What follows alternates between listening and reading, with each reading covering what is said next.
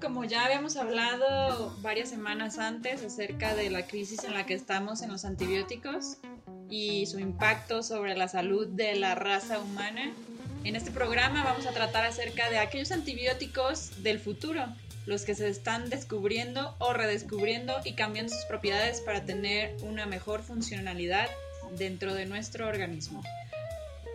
Bienvenidos al podcast de Sapiens Médicos. Acaban de escuchar a Luisa, su anfitriona. Yo soy Eduardo, su co-anfitrión.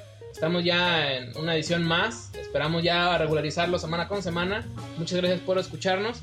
En esta ocasión nos acompaña primero ya un conocido de los podcasts que es Isaac. ¿Cómo estás, Isaac? Bien, saludos a todos. Aquí estamos con frío en Guadalajara. ¿Cómo están por allá? Frillito rico. Y también está con nosotros eh, Eric, que es parte también del proyecto de Cursal y Sapiens Médicos. ¿Cómo estás, Eric? Todo muy bien, muchas gracias por la invitación. Es un gusto estar iniciando este proyecto. No, hombre, un gusto el nuestro que estés con nosotros. Bueno, eh, precisamente el tema de antibióticos del futuro, como tal, lo propusiste tú, Eric. Cuéntanos eh, cuál, cuáles son tus ideas al respecto o por qué te latió eh, este tema o cómo, cómo crees tú que se ven los antibióticos del futuro. Bien, eh, bueno, primero que nada quisiera enfatizar, este, yo aparte de ser médico, soy ingeniero biomédico, entonces tengo una formación un poco más tecnológica. Recuerdo que en aquel entonces, cuando estudiaba la ingeniería biomédica, veíamos que el futuro de la medicina no estaba tanto basado en la farmacología, sino en la aplicación de nuevas ciencias que no han sido tan exploradas. Incluso que muchos médicos no las, las incluyen en su práctica diaria, como es el caso de la electrónica, de la física, de la química y otro tipo de, de ciencias que pueden ser aplicables al cuerpo humano, pero que todavía no se han explotado lo suficiente. Algo que me llamaba mucho la atención por el por qué crear este tema de antibióticos del futuro es que conocí hace ya varios años, alrededor de unos 7, 8 años, a un médico que utilizaba antibióticos electrónicos.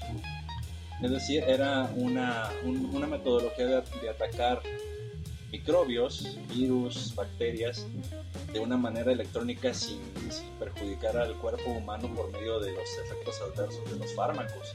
Es por eso que me interesó ahondar en este tema.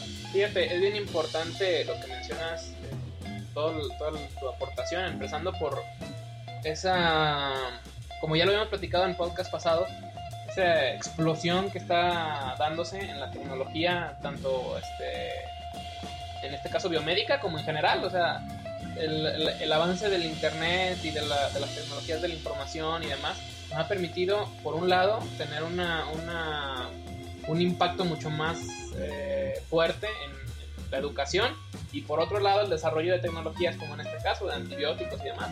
Entonces son cosas que si algún cuate hace 10 años se lo decíamos, pues se iba a echar de loco. Pero también si un cuate hace 10 años le hablamos de una tablet, entonces Qué, interesante esas nuevas tecnologías en beneficio de, cuestiones que nosotros pensábamos en un principio que era meramente farmacológico, meramente eh, farmacéutico y que nomás era cuestión de revertir una función con una pastilla, ¿verdad? No sé qué tú qué opinas, Isaac, al respecto. Sí, a mí se me hace muy interesante el tema en, esa, en la cuestión, por ejemplo, de la transición que hay de la ciencia ficción a la ciencia factual, que es lo que comentas más o menos.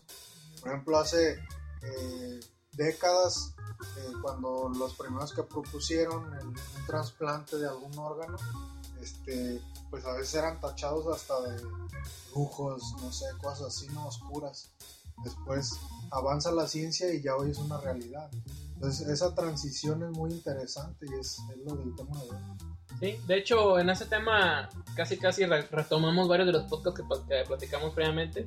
Primero, en la resistencia antimicrobiana, pues ya eh, fue como corolario de ese podcast, el, desarrollo de nuevos antibióticos con, con base en, un sistema de cultivo novedoso que, que, se está desarrollando ahorita en, varios laboratorios y que pues, es el auge ahorita de, la, de las ciencias farmacológicas, pues, por un lado por otro lado, cuando hablamos de las tecnologías de la información, pues también eh, nos dimos cuenta que hay muchas aplicaciones, como por ejemplo los eh, eh, relojes inteligentes, playeras inteligentes y demás equipo que puede servir como un coadyuvante en el tratamiento de un paciente con cierta patología o con ciertas patologías diferentes. Y también, hablando ya del, último podcast que sacamos eh, la semana pasada o hace unos días, de la medicina basada en evidencias, porque ya con estas nuevas tecnologías y con estos nuevos avances podemos nosotros generar evidencias y decir, ¿sabes qué?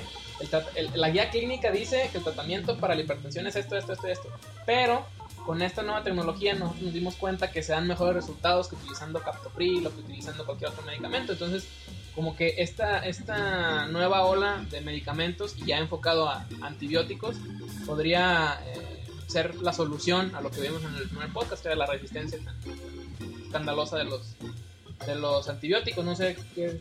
Ahondando más en este tema, este, aparte de, de, lo que menciona Eric de los antibióticos electrónicos, estaba viendo que se han descubierto varios tipos de bacterias diferentes sobre todo en base a este proceso de la resistencia antibacteriana a, la hora que vamos a hacer, ¿no? Entonces se han estado buscando bacterias incluso en el interior de los propios insectos. Las bacterias que ellos tienen, cómo es que sobreviven tanto tiempo, etcétera. A mí se han encontrado diversos tipos de bacterias que actualmente están, por ejemplo, en China, en Beijing, están siendo por los institutos de genómica ah, reproducidas con su ADN y de esta manera se está viendo los cómo estas bacterias inhiben el crecimiento de otras o cómo ciertos genes de estas bacterias inhiben el crecimiento de, de otros virus o, bacterias o parásitos, etcétera, y se está empezando a crear como una nueva forma de antibiótico basado sobre todo en la genómica y en la biología molecular de otras bacterias que antes a lo mejor ni sabíamos que existían. ¿Quién se le va a ocurrir abrir a un insecto la panza y ver qué bacterias tiene ahí para sacar antibióticos, etcétera, ¿no? Bueno, es, como les mencionaba hace un momento, esta es una tecnología pues nueva que no se, no se ha desarrollado mucho, no se ha investigado mucho, pero sí hay algunos artículos que ya lo, que ya lo tratan el tema. Me gustaría explicar un poco cómo funciona ese tipo de, de medicamentos electrónicos, por decirlo de una manera. Eh, pues bien, hay, diferentes maneras de, acabar con alguna, célula de manera electrónica.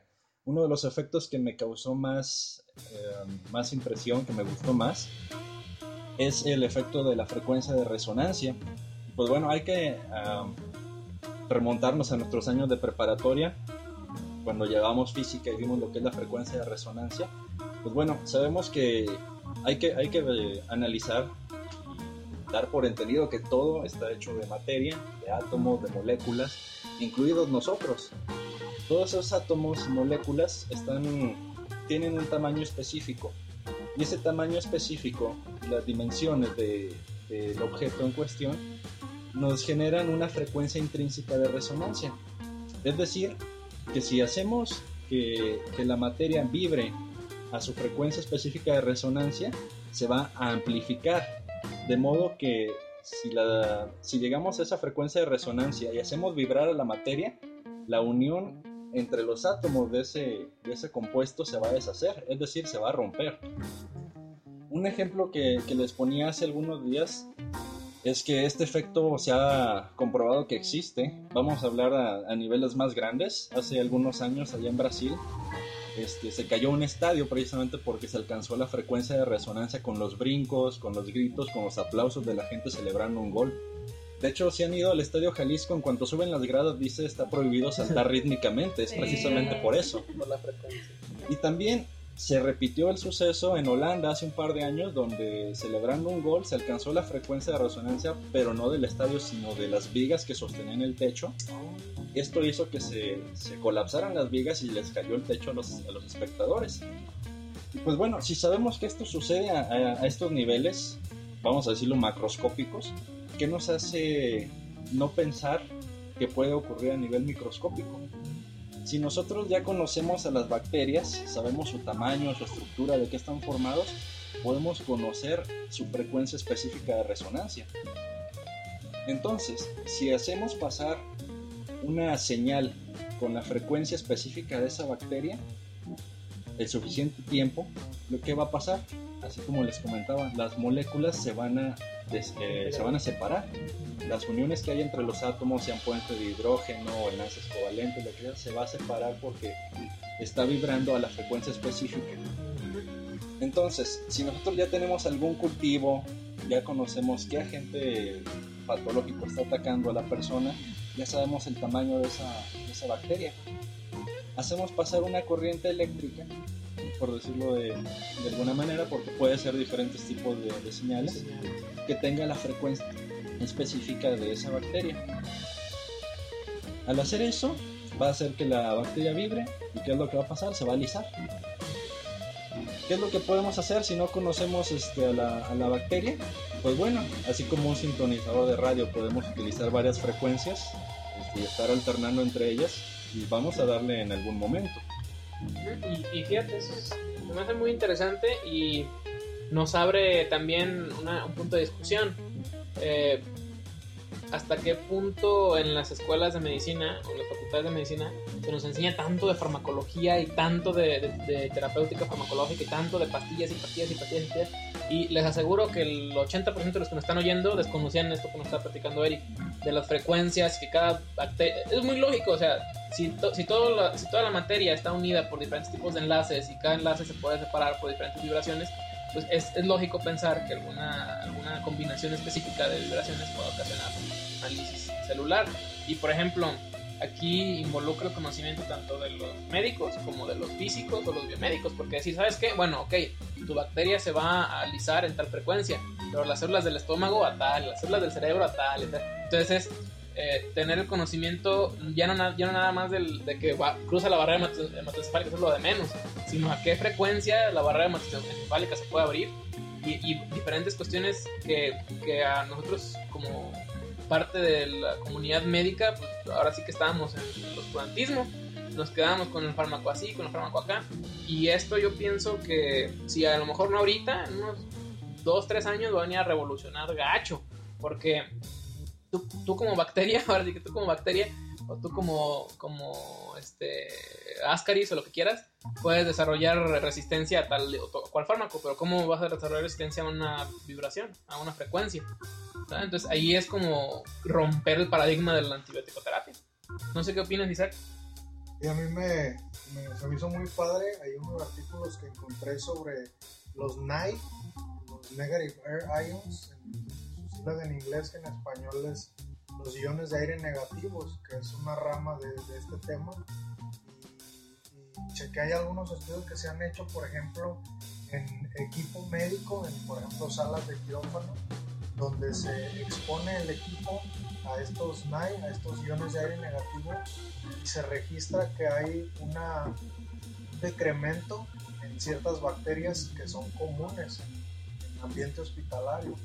Entonces, ya hay este, algunos resultados, ya está comprobado que si hay un efecto bactericida o, o en activación de ciertas bacterias o en una baja en su reproducción, etcétera. También se han hecho estudios en personas con ciertas bacterias y ahí sí hay efectos positivos o, o negativos. Está muy padre. acerca de esto también hay varios dispositivos que se han estado desarrollando últimamente y se han probado ya en personas ah, donde lo que hacen es que movilizan los ácidos grasos del cuerpo humano como tal y lo llevan hacia las bacterias o los bichos. Esto se ha probado en hongos, en bacterias y en algunos parásitos, sobre todo pues moléculas de gran tamaño. Entonces, cuando lo llevan a esto, lo que causa es una lisis por hiperoxidación del organismo como tal. Y esto hace que la persona a la que se lo aplican, pues no le duele ni nada, porque son ciertas vibraciones donde inyectan aniones radicales de, de- de varios aniones diferentes, que lo que hacen es que solamente reaccionan hacia la pared bacteriana, hacia la pared de los hongos y hacia la pared de los ascaris y no tienen ningún momento interacción con las paredes celulares del área donde esté afectando la infección. Entonces, aparte de ver esto de las, de las, de las vibraciones y esto que nos dice Isaac de los superóxidos y esto que les digo yo de las propiedades de las membranas de cada organismo, pues se nos abre un mundo de posibilidades porque cada molécula, o sea, cada bacteria es diferente, por algo es una bacteria, cada parásito por algo es un parásito, tienen características específicas que los hacen lo que son, tanto dentro de su ADN eh, que lo representan pues ya en su estructura como tal. Esto nos abre muchas posibilidades hacia ver en qué cosas son estos organismos tan diferentes al nuestro y que puedan ser aplicados en su contra.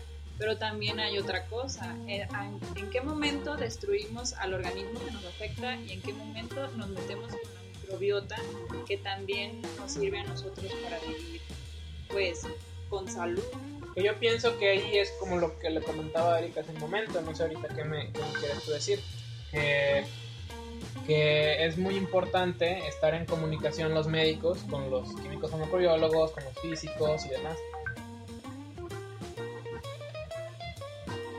Estar en comunicación los médicos con los químicos farmacobiólogos y el resto de, los profesionales, ahora sí que ni siquiera de salud, sino profesionales de su área.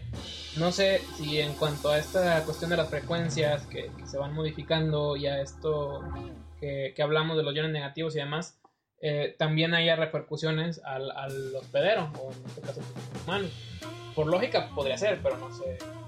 Sí, claro, qué bueno que toques el, tema este, porque bueno, si partimos de, esa de ese conocimiento de que cada, cada célula, cada microorganismo tiene su propia frecuencia de resonancia, es probable que alguna bacteria, alguna célula normal del cuerpo humano tenga esa misma frecuencia de resonancia. Y lo que le pase a la, a la bacteria le va, le va, a pasar también a la célula del, cuerpo.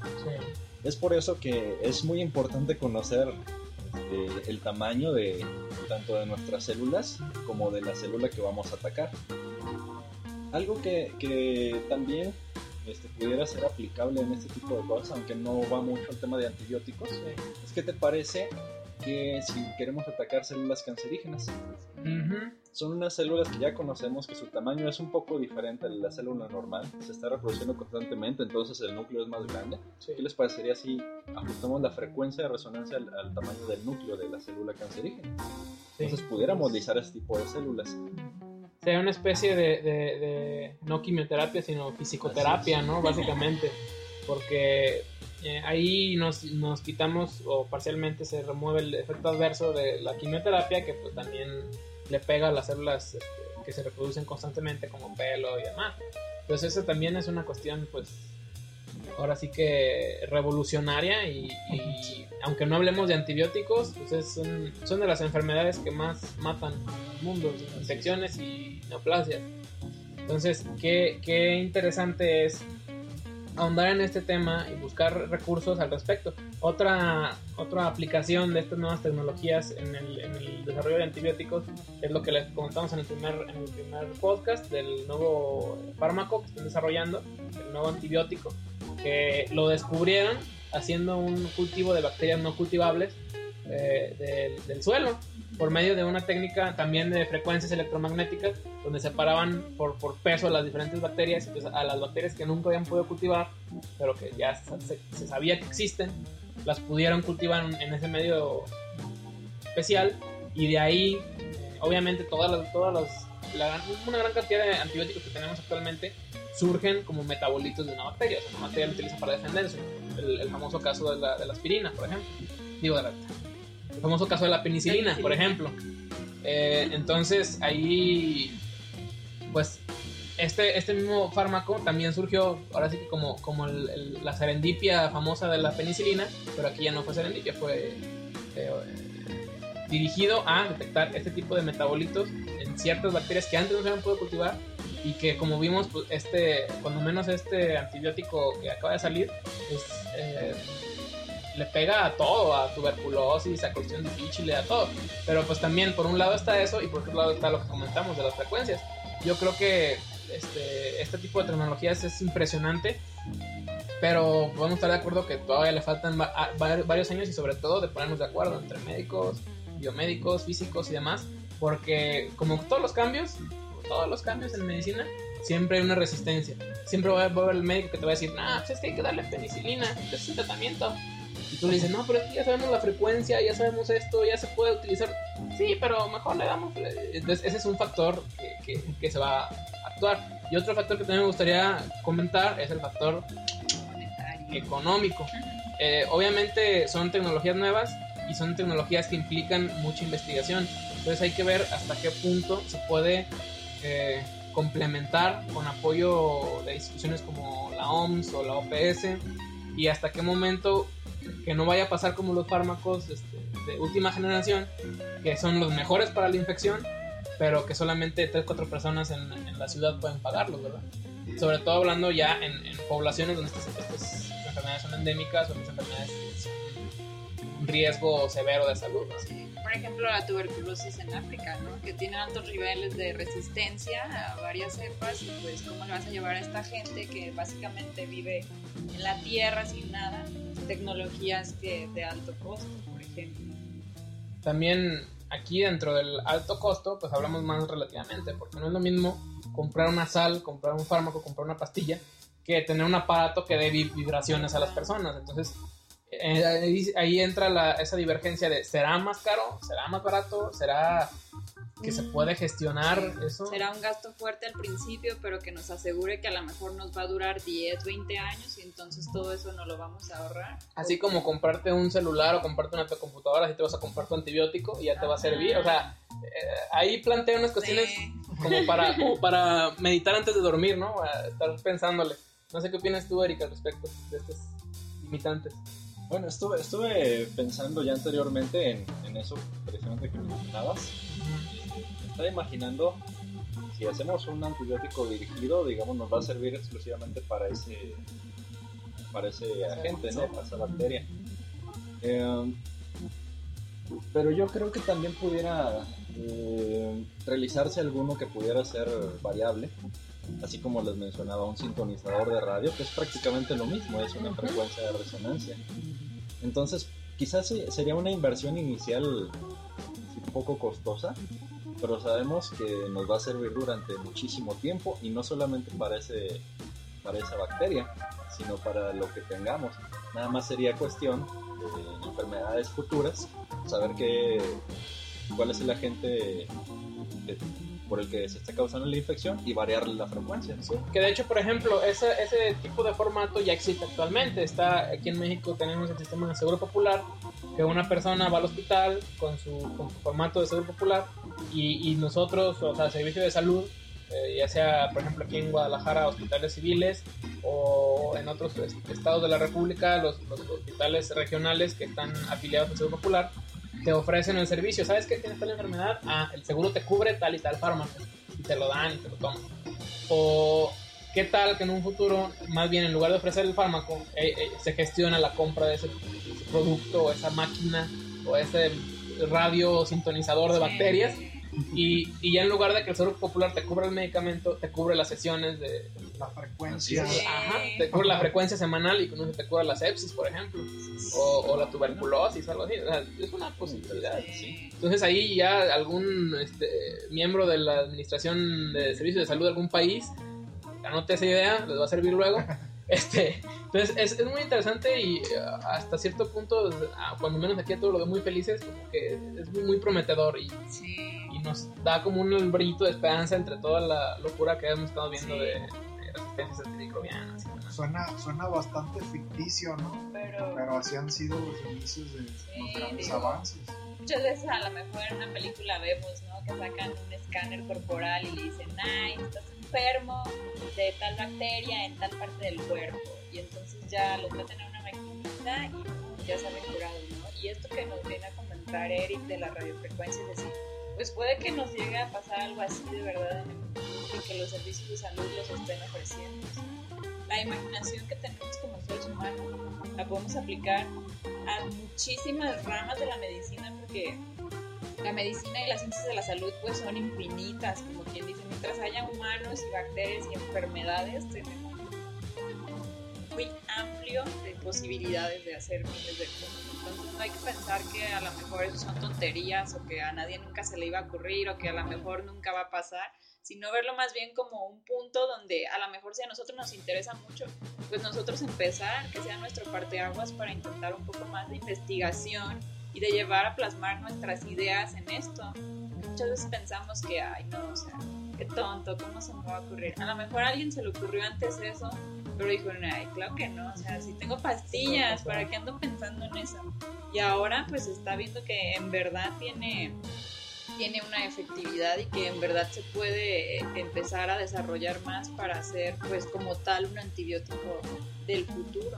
Y a lo mejor el futuro pues no es tan tan lejos como A lo mejor ni siquiera es antibiótico, a lo mejor si se puede encontrar una frecuencia que mate una bacteria o que mate una zona cancerígena, ¿quién te dice ya con un conocimiento más eh, profundo que no se puede encontrar una frecuencia para alterar la secreción de insulina? O una frecuencia para regular la, la, la tensión arterial o cosas por el estilo. O sea, ahora sí que la imaginación es el límite. Ahorita, afortunadamente, ya empezó a haber investigación con respecto a los antimicrobianos, pero no sabemos hasta dónde va a llegar. Va a llegar hasta donde nosotros como humanidad querramos, ¿verdad? Entonces, de ahí la recomendación que yo les quiero dar, ahorita vamos a los comentarios finales, la recomendación que yo les quiero dar, investiguen, tengan ideas, guarden sus ideas, chequen en, los artículos de aquí las referencias, chequen en, su biblioteca local, donde ustedes puedan, lo más, o hasta en internet, métanse y píquenle ahí antibióticos del futuro, radiofrecuencias o algo. Pero de fuentes bien. Ajá, pero, pero lo, lo, importante es que lean y que se empapen de esta información, porque ustedes, estudiantes que nos ven, o también residentes que nos ven, o también médicos ya escritos que nos ven, son que nos ven la publicación y que nos escuchen, este, van a, van a, van a ser los médicos del mañana. Vamos a ser todos aquí los médicos que vamos a andar recetando el día de mañana. Entonces, cuando nos lleguen a nosotros este, médicos dentro de unos 30 años, por ejemplo, nos llega un chavito interno diciendo, no, si es que la radiofrecuencia, no, o sea, decir, ay, eso no existe, son tonterías, vete de aquí. O sea, ya tener esa mentalidad de que si no nos ponemos nosotros a leer y a, y actualizarnos y a informarnos lo que verdaderamente es medicina basada en evidencias y lo que a estar mostrando resultados como esta, esta, esta parte de, de, la, de, la, ciencia médica, pues no, no vamos a avanzar, o sea, no vamos a quedar como, como las generaciones pasadas se han estancado. Entonces, si nosotros tenemos esa actitud, ya vamos a, a cambiar, a revolucionar nuestro medio, como dice Luisa, o sea, mientras haya enfermedades va a haber quien las trate y pues, es nosotros, ¿no? No sé, algún comentario final que tengan, chicos. Pues sí, algún comentario este, para los médicos y futuros médicos. Eh, desafortunadamente en la medicina mucha gente es, muy cerrada a lo que conoce y a lo que está acostumbrado, que no se animan a abrirse a otras ciencias. Pues bueno, espero que al escuchar esto y al escuchar los fundamentos, que ya quedó un poquito más claro, a lo mejor no por completo, pero que se den cuenta de que hay otras ciencias que nos complementan nuestra, nuestra rama médica, nuestra, nuestro trabajo, nuestra labor, y no solamente quedarnos con lo que ya vimos en la escuela o con lo que he aprendido durante 30, 40 años de experiencia, sino saber explorar que hay más ciencias que nos pueden ayudar a hacer esto más efectivo. Exacto. Estaría muy padre ahorita comentando eso que un futuro próximo, lejano, a ver ¿no? que la materia de terapéutica en las facultades ya no fuera farmacológica, fuera de este estilo de terapéutica en general. Entonces, bueno, pues ustedes chicos son los, los jueces finales. Como ya vieron, eh, uno al principio pensaría que las, frecuencias y demás son simplemente una apatía que no sirve para nada, pero ya vemos que tiene fundamentos y que podría llegar a salvar el mundo. Entonces, ustedes sean los jueces y investiguenle. Pues bueno muchachos, eso fue todo por el programa de hoy. Esperamos que con este tema se sientan más motivados y apasionados por la medicina en general, porque como sabemos pues no solo es de la microbiología o de la infectología, sino que ampliemos estos horizontes que son universales pues ya saben que estamos en todas las redes sociales conocidas como Facebook, Twitter, Instagram, YouTube y Tumblr para que nos dejen todos sus comentarios, quejas, dudas o sugerencias. O pueden usar el hashtag podcastmedicus también. Nosotros estamos al pendiente, aunque no lo parezca o aunque no lo crean o aunque ustedes no hayan tenido experiencia con esto, pero sí estamos al pendiente de todos sus comentarios. Son sumamente importantes y nos ayudan a crecer porque al fin y al cabo esto que hacemos es por y para ustedes. Entonces chicos, no nos queda más más que despedirnos. Espérenos la próxima ocasión en podcast de Sapiens Medicus. Bye. Thank